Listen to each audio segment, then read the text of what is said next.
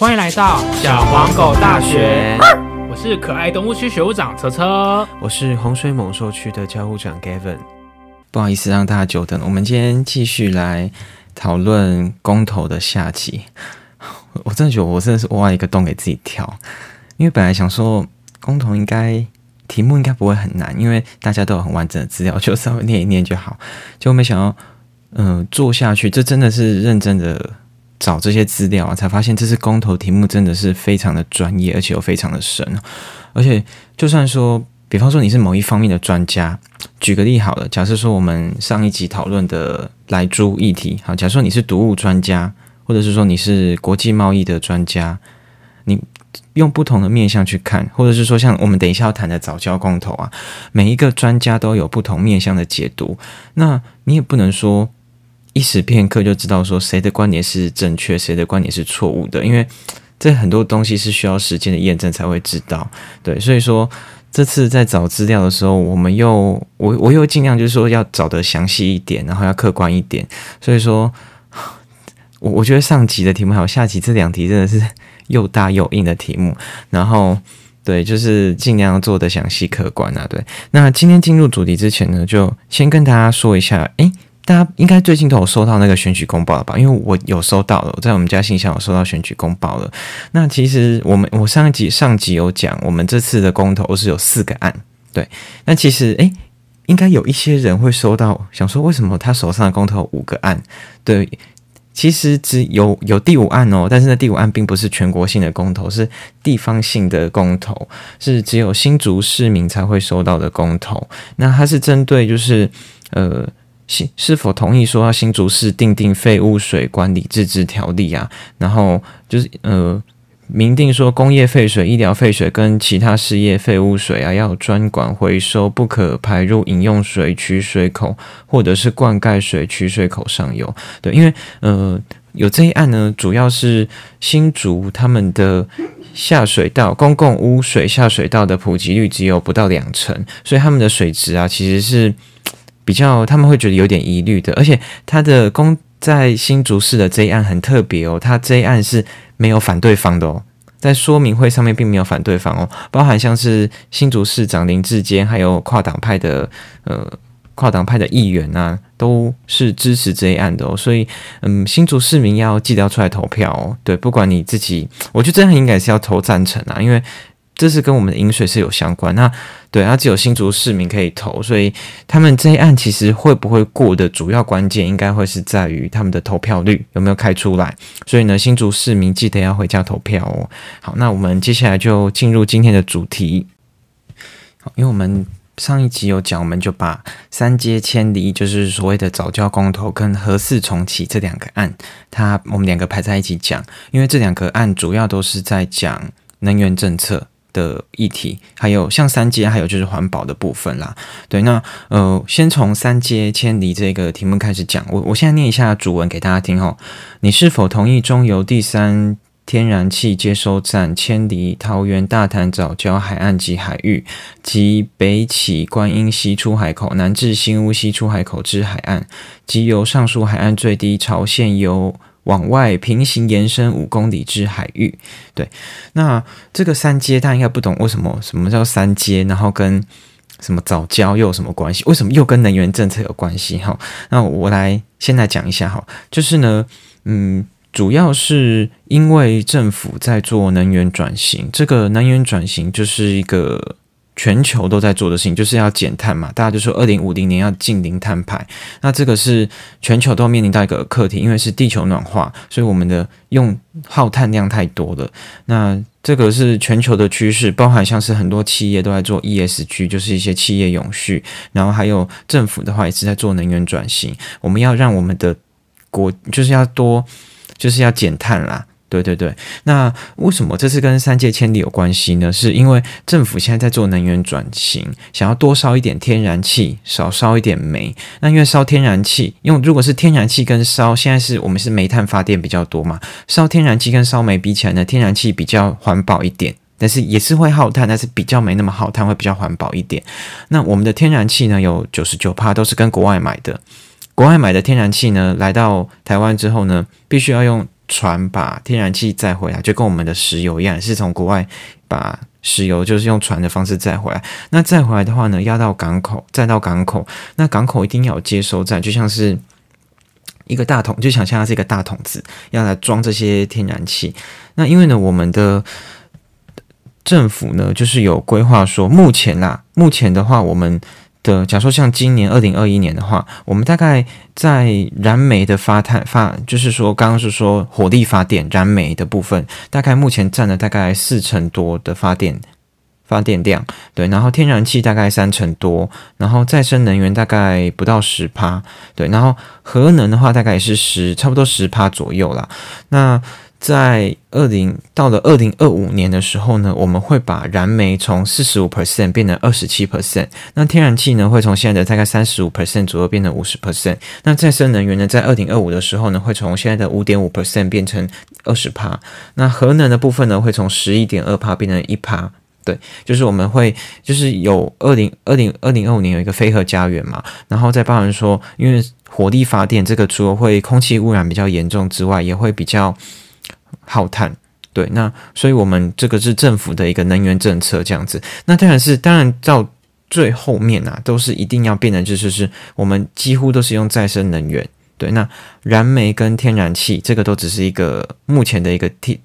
呃，方案这样子，那天然气这个的话，就等于说它就是一个在我们到二零五零年的近零碳排之前的一个过渡方案。所以，我们因为这样子的关系呢，你看我们的天然气从现在三十五帕、三十五帕多变到到五十帕，发电量变得占比到五十帕。那再加上用电量呢，其实不管是台湾啊，全世界用电量都是在成增长的。那全世界都会面临到缺电的问题，不只有台湾会遇到。对，所以说，嗯，天然气就变成说。我们的用电量要增加，然后所以呢，又要又要耗少耗一点碳，所以呢会用天然气发电。那天然气的需求变多，那我们当然要储存天然气的储存槽就要变多，这样子。对，那其实嗯，这一案是我这四个案里面唯一一个我有参与联署的。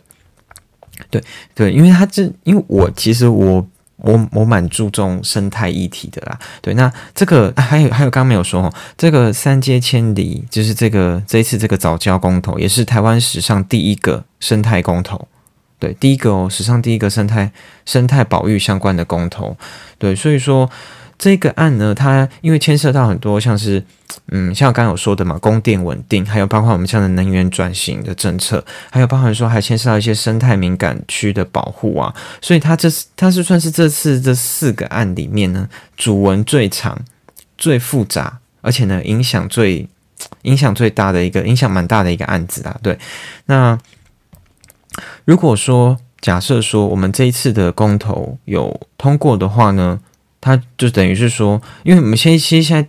在中游，在那个桃园大潭地区已经是有一个天然气接收站，只是因为说因应就是天然气要增加，所以我们要把那个天然气的接收站要扩扩大这样子。那扩大的话呢，那如果这次公投通过的话呢，它这个三阶的工程呢，它就要移到五公里以外的海域。那其实。之前经济部有说，如果移到五公里以外的海域，这个基本上是不可行的。所以说，如果说这次的公投通过的话呢，三阶这个案就会停建，那可能就会移到其他的地方去，就是盖这个接收器、天然气的接收、天然气的接收站这样子啦。对，那嗯，刚刚有说到，就是说，就是这次这个三阶迁三阶，这个主要就是因为为什么政府要盖三阶，就是因为，嗯。天然气的用电量，我们要让这个占比变高嘛，要比较减，要比较减碳嘛。那其实对于中南部的空污也会有一定程度的影响，就是少烧一点火力发电的话，那它对他们的空气品质是会比较好的。对，那其实这次这个早教的议题啊，这个嗯，大家会说什么叫做早教？哈，早教它其实就是一个嗯，海洋或是淡水湖泊里面呢，它的一些。藻类的死亡，还有它钙化之后的一些残骸，经过一些矿物的作用之后呢，它变成的一个胶体啦。那这个胶体里面呢，因为它有很多的孔洞，所以里面就会住着很多的鱼虾贝类这样子。甚至说有看到有一些宝玉的、宝玉的生、宝玉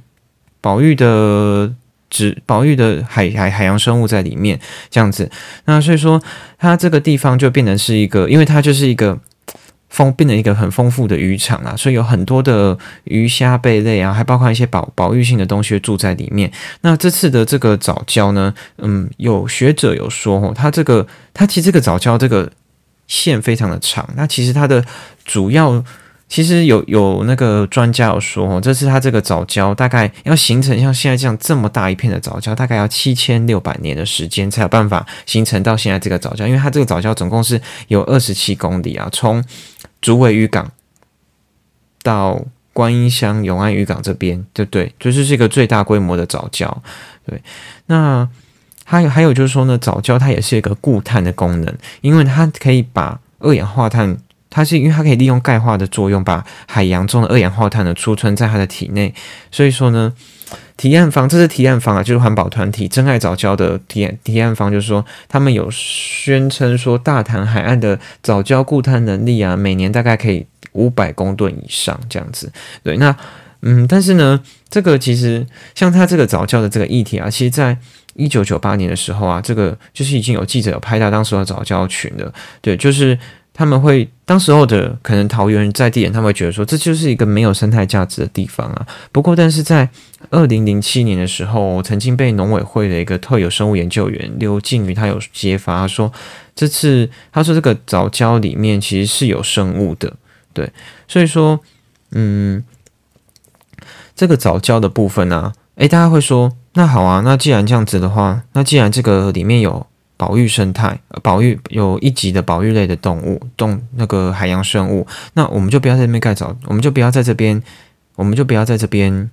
盖三阶啦，我们就我们就不要在这个地方盖啦。对，那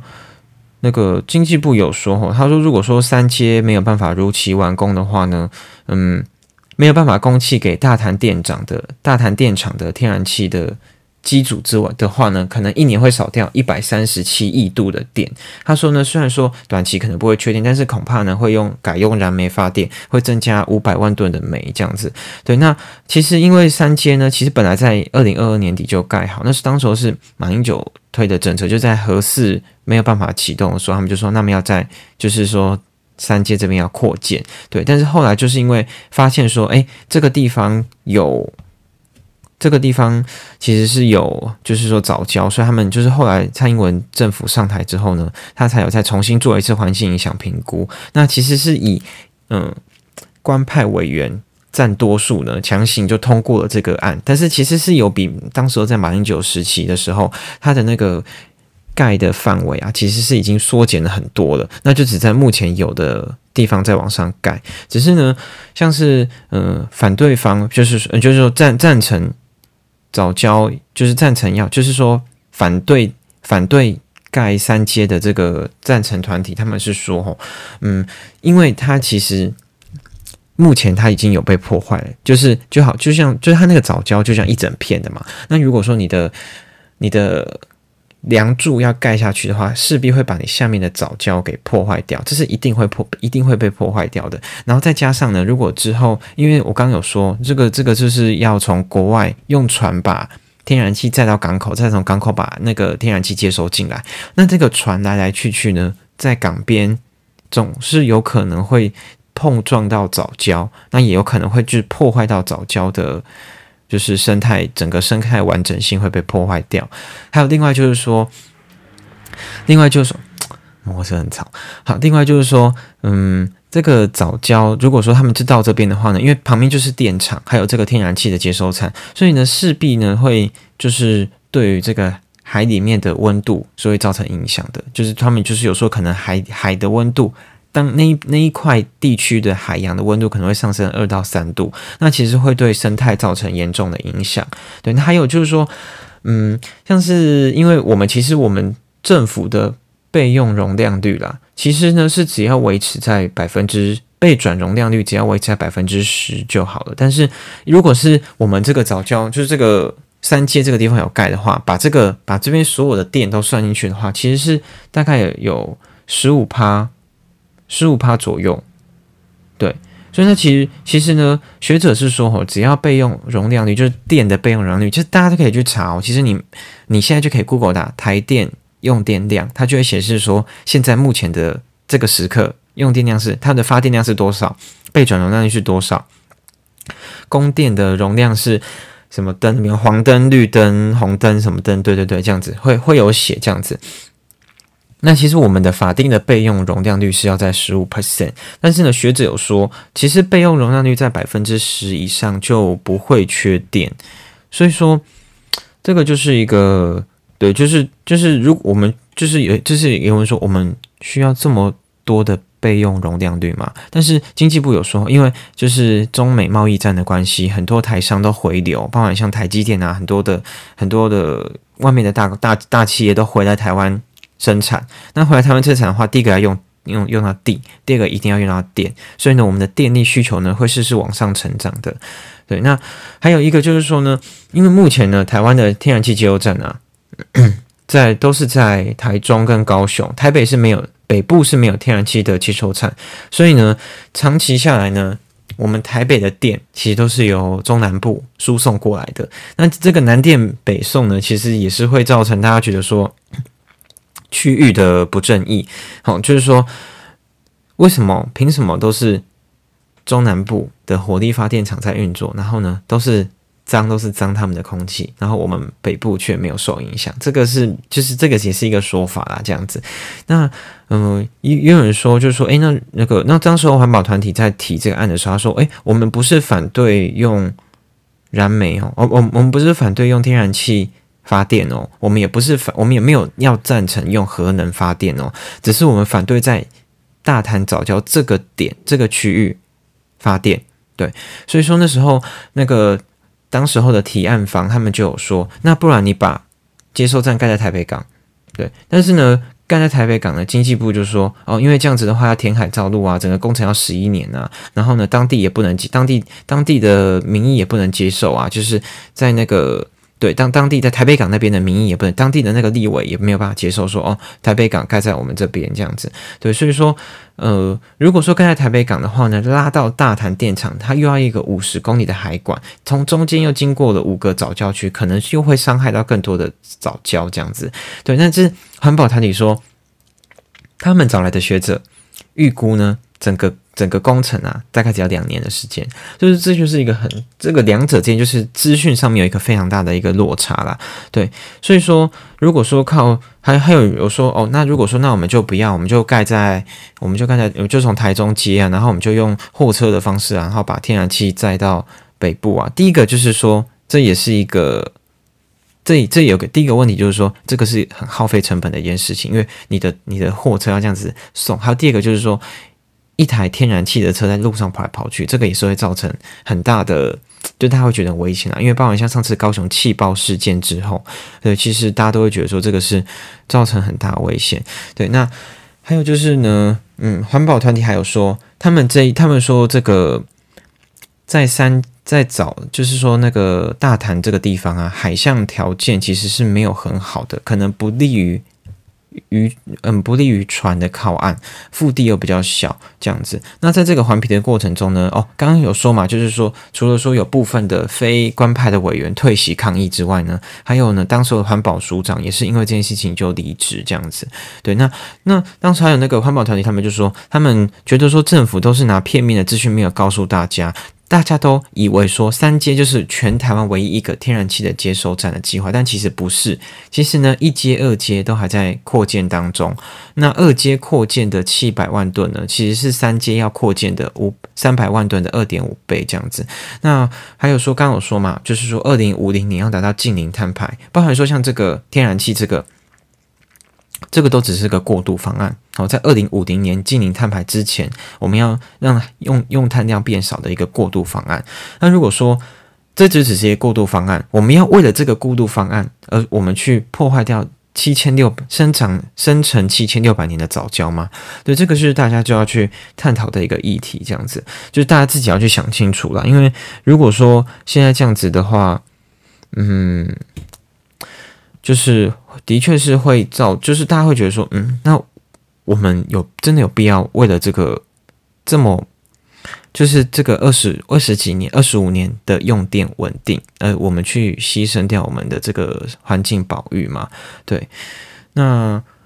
就但是这次的环团其实也不是说全部都是站在赞成停建的这一方，其实就是意意见是也蛮分歧的啊。因为还有一个就是说，政府有承诺说。未来如果说三阶盖成的话，他们每年会拨两千万的预算，哦，来维护当地的早教，还会拨另外拨一笔十一笔十亿元，每每年两千万加一笔十亿元的费用来付来维护当地的早教的生态环境，那也会在当地的。就是早教的那个天然气集油厂外面啊，也会架设摄影机，二十四小时的直播，那大家随时随地都可以看到早教在不在那一边。对，但很多人，但环保团就说，你其实这样子已经破坏了，再加上，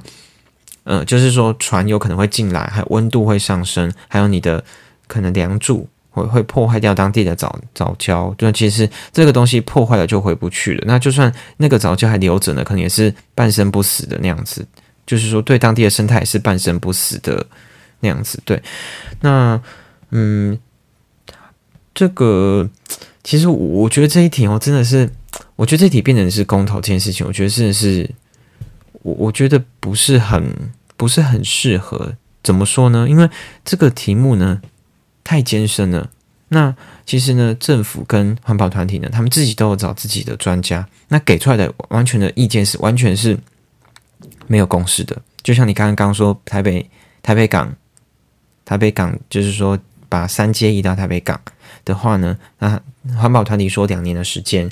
但是呢，那个政府说要十一年，因为还要填海造陆啊，叭叭叭，十一年的时间，对，所以说这个这个案子上面，就是还有在还有说这个案子专业性太太多了，就是。这个问题，你看，像我，嗯，像我自己，我我我不是这个方面的专家，但是我们就是从媒体上面的资讯，我们去做研究嘛，在正反两边的资讯去做研究。我我们这看这个议题，我们会觉得是一种雾里看花的感觉，因为就算我们看的再怎么懂，那其实到最后就只是，我们就只是说你要相信谁，你要相信政府讲的，还是你要相信环保团体讲的？政府跟你说有可能。你如果我们没有三阶，我们就可能会缺电，会有可能会在跳电或等等之类的。但是如果说没有三阶的话呢，我如果盖了三阶的话呢，环保团就说哇完蛋了，那我们这边的早教生态就会被破坏掉了。对，所以说这个问这个议题，我我觉得我自己觉得这么大的这么重大的一个题目哈，就是说，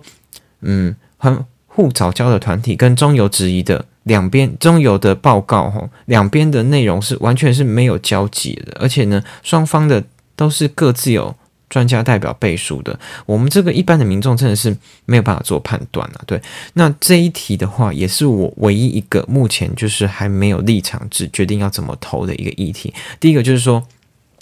我自己我非常我我我自己我觉得，我觉得环境保育这个真的是非常的重要。但是呢，环境保育跟我们的能源永续，那能源永续这个就是说，嗯，那我们没有这个三 G 的话。真的就会缺电的吗？也也不也没有也没有这样，也政府也没有这样讲啊。那就算政府这样讲了，相不相信也不一定每个人都会相信啊。对，所以说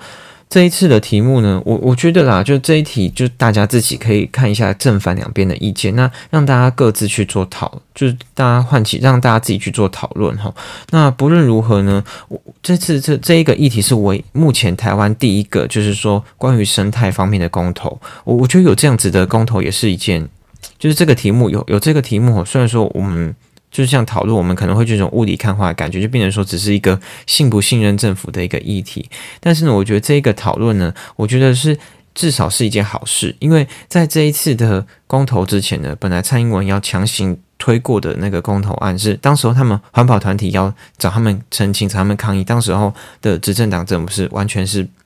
没有没有把他没有把这件事情放在心上，没有想要理会太多，后来才发现说哇。哎，这个早教议题开始生效。当时他们就觉得说，这个成案，这个当时他们去公投联署的时候，执政党觉得说啊，这个不不会成案，不会过。就后来这个议题就越来越延烧的越来越大之后，执政党才会觉得说，哇，完了，他们该出来救了。所以才有后面这些，就是说，本来三阶的推可能是推很多，到最后变成只用了原本当时候的百分之十，就是比较少的。地方去盖那个大那个天然气的发电站，其实这个就是已经在这个沟通的过程中，因为有这个公投这个压力进来，所以其实执政党其实已经是有退了一步了。所以我觉得说，这个让大家呢，不管说这次的结果怎么样啊，我觉得让大家的眼光聚焦在这个，就是说我们的用电需求啊，还有一些生态的评估啊，让大家去讨论这件事情呢。我我觉得这个是一件好事啊，在在我们就是说当做是一个大型的公民课，当做去做学习。那嗯，就是自己可以再去，我觉得大家可以自己去看一下正反两边的意见，那自自己再做决定。那这一题是我没有办法给没办法给大家任何的。告诉大家说，我这题开头正还是反对，因为我我觉得我自己还是要再想一下，对，因为这个这一题是真的是太太难了，太难了，对，那让大家就是知道。不过我就是觉得这个题目真的是不堪用这个题目来公投，真的是只变了你相不相信政府的问题而已。对，那我我大概简单分析一下，就是说正反两边的意见给大家听，那让大家知道说，哦，三阶是什么？为什么早教是什么？那让大家来。思考，让大家来做讨论。好，那我们接下来就讲下一个核四公投的议题。那这一案呢，其实这样应该算是反对。目前的民调看起来都是反对大于赞成的比较多，这样子。对，那我自己也是持反对的立场啊，因为这个核四的公投真的是，这这这这个真的是蛮不安全的一个东西。那我先来。简单的，先来念一次这个核四公投的主文。好，其实主文就很简单，你是否同意核四起风商转发电？对，就这样子。对，那当然讲到这个合适啊，大家都会讲到说啊，我们现在最近都缺电呐，然后像你看今年啊、去年啊都好跳电好几次，对不对？对，但其实大家应该不知道，其实今年跟其实我们台湾的那个备转容量率哦，其实一直都是在十五帕以上。对，其实那专家学者有讲哦，只要到百分之十的话，被转容量率只要到百分之十的话呢，就不会有缺电的问题。那其实我们这几年呢，缺那个被转容率都是有在百分之十五以上。嗯，一方面的话呢，除了是就是说火力发电进来之后，还有包含像是说之前的太阳能的补强，所以说让台湾的发电量其实目前呢。是都是足够的哦，不需不会有缺电的问题。那像之前的在缺电之前为什么会缺电的原因呢？其实呢都是两次的全国性的大停电嘛，二零一七跟二零二一年哈都有两次的去那个大停电。我们看今年就是像这次疫情的警戒的时候，就大家都有收到那个。防灾简讯说：“哎，你的区域有可能会停电哦，所以你请你于几点几分到几点几分有可能会停电，请你做好那个停电的心理准备。那其实呢，呃，这次这个这个停电呢，它主要这两次的停电呢，都是人为的操作错误造成的哈，包含像是，呃，就是说之前是。”中二二一五的二零一七年的八一五的中油大停电呢，其实都是那个中油公司的承包商它的操作器法失误，才会导致那个天然气的供应被切断了，然后呢才会跳机，机组才会跳机。那二零二一的高雄新达电厂的五一三大停电呢，其实也是是台电的员工开错了开关，让那个超高压变电所呢陷入故障。好，所以让造成那个电压骤降，然后呢，所以才造成了新达电厂的机组没有办法正常送出电力，才会造成就是就是跳电的状况啦。那其实，嗯，这个其实还有包含像是前几天，好像是前几天在那个林口也有停电。那那次停电的话呢，其实也是台电的他们的变电所的人为失误造成的。所以其实我们的目前的。备转容量率都是够的。其实目前最主要的问题应该是，就是我们这次几次跳电的问题啦，应该是在于，就是呃，我们应该要把我们的用电网要加强我们的安全。表示说，你看从这几次的事情，你看一个一个。都这样子，一个一个人为，一个人为，两个人为疏失就造成这么严重的就是跳电，那表示说它这个在安全的管控上面一定是有很大的部分需要去加强的，所以才会说造成这个大家会觉得说，大家都会误以为是缺电，其实并不是缺电，它其实呢，其实就是不是不是缺电，就是呃。安全性上面问题，还有包括上的安全机制啊等等的这个部分，应该是台电要看还有像中油啊这种相关的，应该要去加强的。对，那其实核核四呢，其实主要就是两个问题，一个问题就是说核市场是盖在地震带上，对。那第二个问题就是呢，没有地方可以收核废料，没有地方想要收核废料。这次这个核四厂啊，它其实是在就是贡寮的地方，贡寮这边新北市贡寮。对，那贡寮地区呢，其实它是呃当地的立委，就是赖品妤，他们其实也是反非常积极的反对这个这个通，就是说反对这个核四重启的。那包含像是和新北市的新北市长也都没有支持，都没有松口说同意核四重启，他也没有。因为他没有提反对，也没有提同意，因为他第一个他国民党的，然后这个案子其实是国民党的比较，公国民党是支持赞成的，所以呢，他真正新北市长侯友谊可能还，我觉得他应该也是面临了很大的压力，所以他并没有投同意，他并他并没有表态说他同意核四重启，但是。之前有议员议员问他说：“哎，你对于这个合适重启的安娜，你的立场是什么？”他就他只说了：“我会在适当的时机做出我的表示。”这样子，那就等等看是什么时候是适当的时机吧。他也都不讲，到目前他都没有，他都没有，他都没有松口说他同意。那但是国民党籍的宜兰宜兰县长其实是已经有明确的反对，说他反对合适重启。对，这样子。那其实这次呢？包包含说，就是目前没有任何一个县市长愿意把核四的核废料主放在他的放在他的县市这样子，所以说这个还有就是说，嗯，核市场哦，刚我刚刚有说那个地震带嘛，之前那个中央大学地质所教授有说哈，核市场的底下的断层至少十公里，那所以呢，上面的建物呢，水泥不管是再厚，都会直接地震的时候都会直接被剪断。大家应该有知道三一三一一那个福岛地震、福岛核灾的事件吧？对，那其实当时候我们核四会终止起终终止，就是说终止商转的这个计划呢，就是因为三一大事件、三一停电，就是日本三一福岛核灾这个事件之后，我们台湾就是也跟进说，哦，我们觉得我们的核核电这个真是有点危险，我们才暂停启用。那赞成方他们会说，哎，没有啊。很多大国家，像什么法国啊那种大国等等的大国家，欧洲啊，或是美洲很多大国家，他们都还是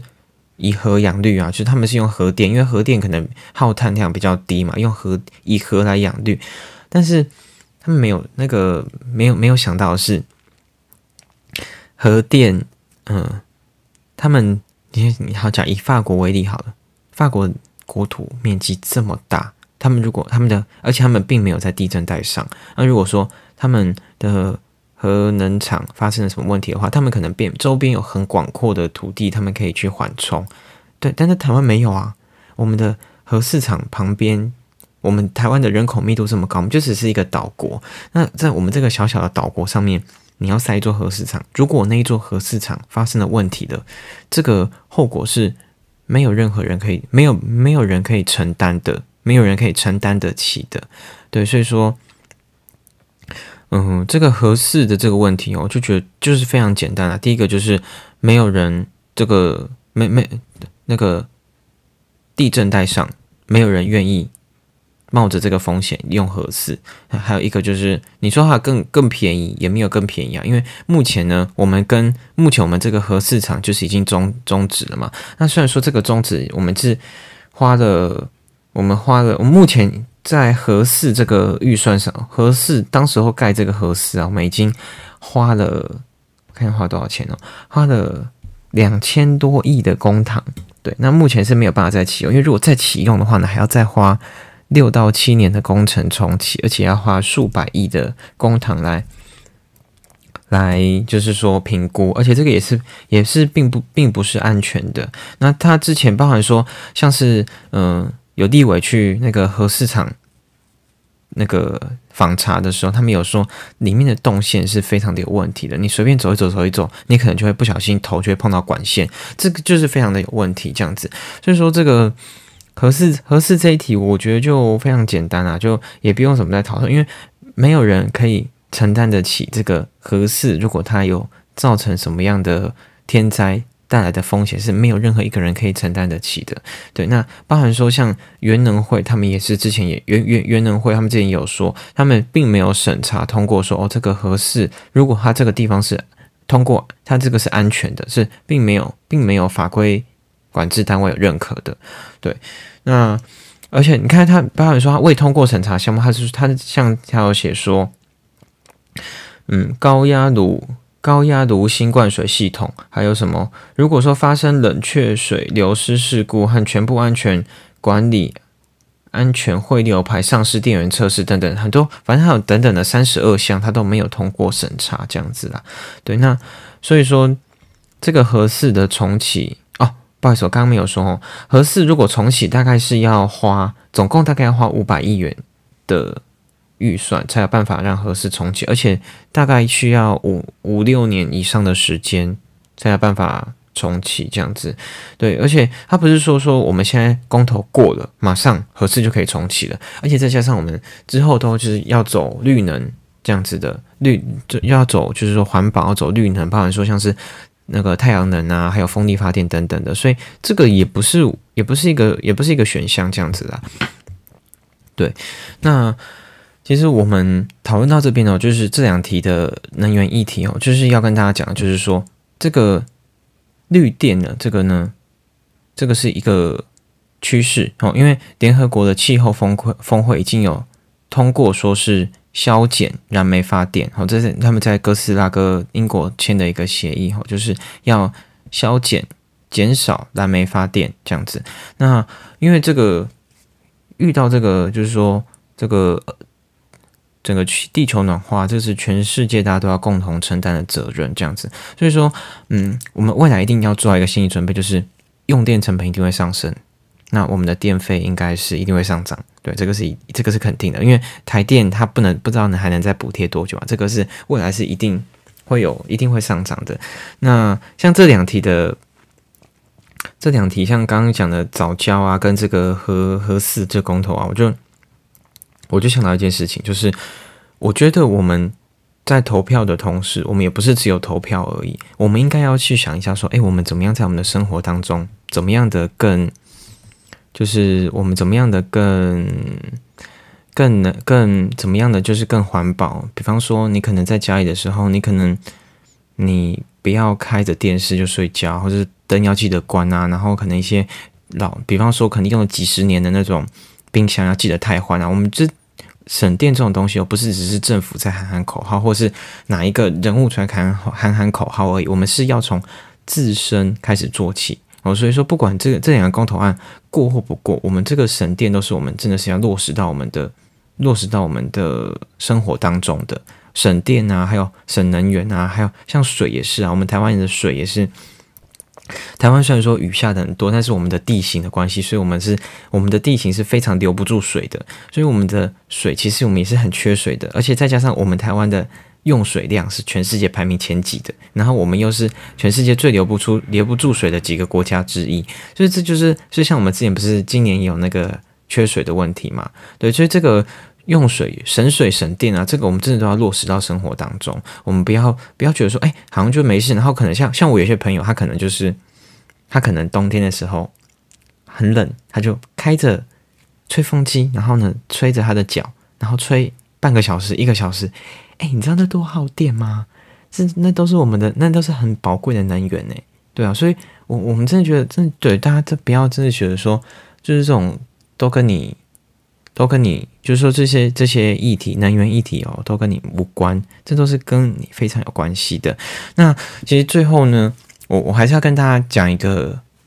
就是说一个观念啊，就是说我们的不管是就是我们这次公投嘛，就是算是一堂大型的公民课。那大家的讨论呢，其实都是要立基于事实基础上面去做讨论，而不是说政党上面的斗员啊斗动员。比方说哪个党叫你投几个同意，哪个党叫你投几个不同意这样子，或者是去斗争啊等等的。那如果说呢，像是只要要只要求支持者说。你们投四个同意或四个不同意，后，然后你你却没有你在投票之前，你却没有去了解那背后的原因啊，这是非常愚蠢的一件事情。对，那还有一个就是，我们一定要去查相关的资料，去了解清楚。那还有就是说，媒体是很重要的哦，因为你看到的媒体决定你看到的世界。像我在做这个整理这个题目的时候，我绝对不会说，比方说我我就去看。嗯，我举个例好，我就去看三立的报道，我去看自由时报的报道，我就把我的题目列出来。因为三立跟自由时报大家都知道他们是比较亲执政党的，所以呢，他们报道的角度一定会是比较是站在执政党这边的角度报道。包括说从标题就看得出来，非常的非常的明显。那我也不会跑去看中天新闻、中时新闻、中天还有联合新闻，还有 TVBS 等等，我就我就做了我决定，我一定是两边都看。比方说，好，你看我像，假如说我三立有看，然后呢，我呃联合新闻有看，我两边都看之后，我可能还会再看一个中立的，比方说，嗯，中央社，呃，中央社可能比较偏执政党，中央社，然后还有关键评论网，还有公视，哦，我都三边的立场我都看了之后呢，我在了解说，哦，原来这个题目在讲什么，客观的角度再去做决定，这样子，就是这个就是不要不要自己就是。哪一个党跟你说几个同意几个不同意就去投哦，这个是非常愚蠢的一件事情。所以呢，距离投票还有几天的时间，大家一定要记得去投票，而且一定要想清楚，知道说你投了同意或投了不同意之后会造成什么样的影响，然后再去投票。还有最后一个就是呢，就是这这这几个例例子都是这样子啊，不能说你又要又要马儿好，又要马儿不吃草。好，这个东西一定要终究利弊权利弊权。就是说利弊权衡自己要考量清楚的，那也不要觉得说自己的一票不重要。如果大家都这样想的话呢，那这个那这个公投就是没有意义的。我们一定要去自己去了解好清楚内容，而且还有最重要就是说，我们环保啊，还节能减碳啊，这个都是这个都是要从自身做起。对，所以说让大家这几个议题给整理给大家，那希望大家会喜欢我们这次的公投的题目。好，那就先这样子喽，拜拜。